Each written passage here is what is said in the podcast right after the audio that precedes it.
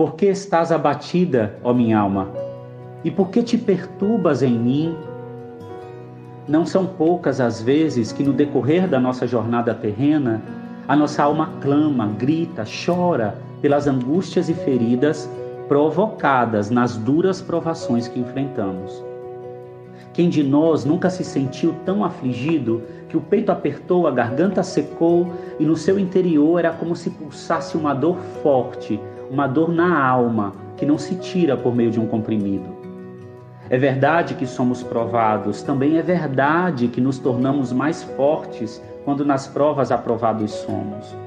Mas quando estamos expostos a tribulações que alcançam a nossa alma e a machuca, com certeza ela gritará de dor.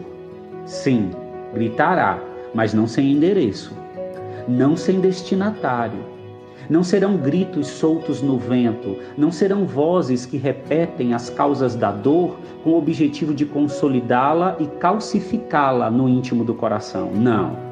Nossa alma tem dono, nossa alma tem um consolador, nossa alma tem a quem clamar. Zacarias clamou ao Senhor e a sua oração foi ouvida no tempo oportuno. Ana, em sua angústia e tristeza, derramou a sua alma diante do Senhor e, quando levantou, o seu rosto não estava mais abatido. O Cristo, o servo sofredor, em sua angústia clamou ao Pai e um anjo do céu desceu para o fortalecer. Sim, a nossa alma gritará, mas não sem endereço. A nossa alma não gritará sem destinatário. Nossa alma tem dono. Nossa alma tem a quem clamar. Em tempos de luta, de dores, de questionamentos sem resposta, nossa alma não será mergulhada na incredulidade. A nossa alma se deleitará na sede pelo Deus vivo. A nossa alma será, será cheia do anseio pela presença de Deus, assim como a corça tem o forte desejo pelas correntes de águas. O nosso ser buscará o seu socorro, o nosso ser buscará a sua presença, o nosso ser em alta voz vai dizer: Por que você está assim tão triste, ó minha alma? Por que está assim tão perturbada dentro de mim? Põe a sua esperança em Deus, pois ainda o louvarei. Aonde você estiver agora, você pode repetir essa frase comigo? Põe a sua esperança em Deus, pois ainda o louvarei. Ele é o meu Salvador e o meu Deus. Ainda que o nosso inimigo ruja como um leão, queira nos devorar, queira plantar dúvidas em nosso coração, não vacilaremos. Resistiremos firmes em nossa fé, pois temos onde lançar a nossa ansiedade.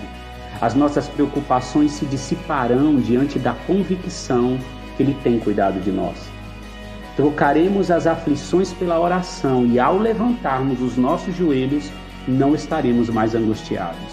Nos dedicaremos à oração e, fortalecidos, poderemos declarar: A nossa vida, Senhor, é mais importante que a comida e o corpo, mais importante que a roupa. Nós observaremos, Senhor, as aves dos céus. Elas não semeiam, nem colhem, nem armazenam em celeiros, contudo, o Senhor as alimenta. Reconhecemos que temos mais valor do que as aves. Reconhecemos que não podemos acrescentar uma hora que seja à nossa vida. Não nos preocuparemos com as roupas. Ao invés disso, olharemos para os lírios do campo e veremos que eles não trabalham nem tecem e reconheceremos que nem Salomão, em todo o seu esplendor, vestiu-se como um deles. Se o Senhor veste a erva do campo que hoje existe e amanhã é lançada ao fogo, não vestirá muito mais a nós? Recusaremos, Senhor, a fé pequena, recusaremos a força pequena. Não ficaremos nos perguntando, nos perguntando o que vamos comer, o que vamos beber ou o que vamos vestir. Os pagãos que agem assim. Nós cremos que temos um Pai Celestial que conhece as nossas necessidades nos dedicaremos à busca do reino de Deus e da sua justiça. E cremos, Senhor, cremos que todas as coisas, as demais coisas nos serão acrescentadas. Ó Senhor, não nos preocuparemos com amanhã. O amanhã trará as suas próprias preocupações. Senhor, nós diremos: basta cada dia o seu próprio mal. O nosso coração confia unicamente no Senhor e no, seu, e no seu fiel amor.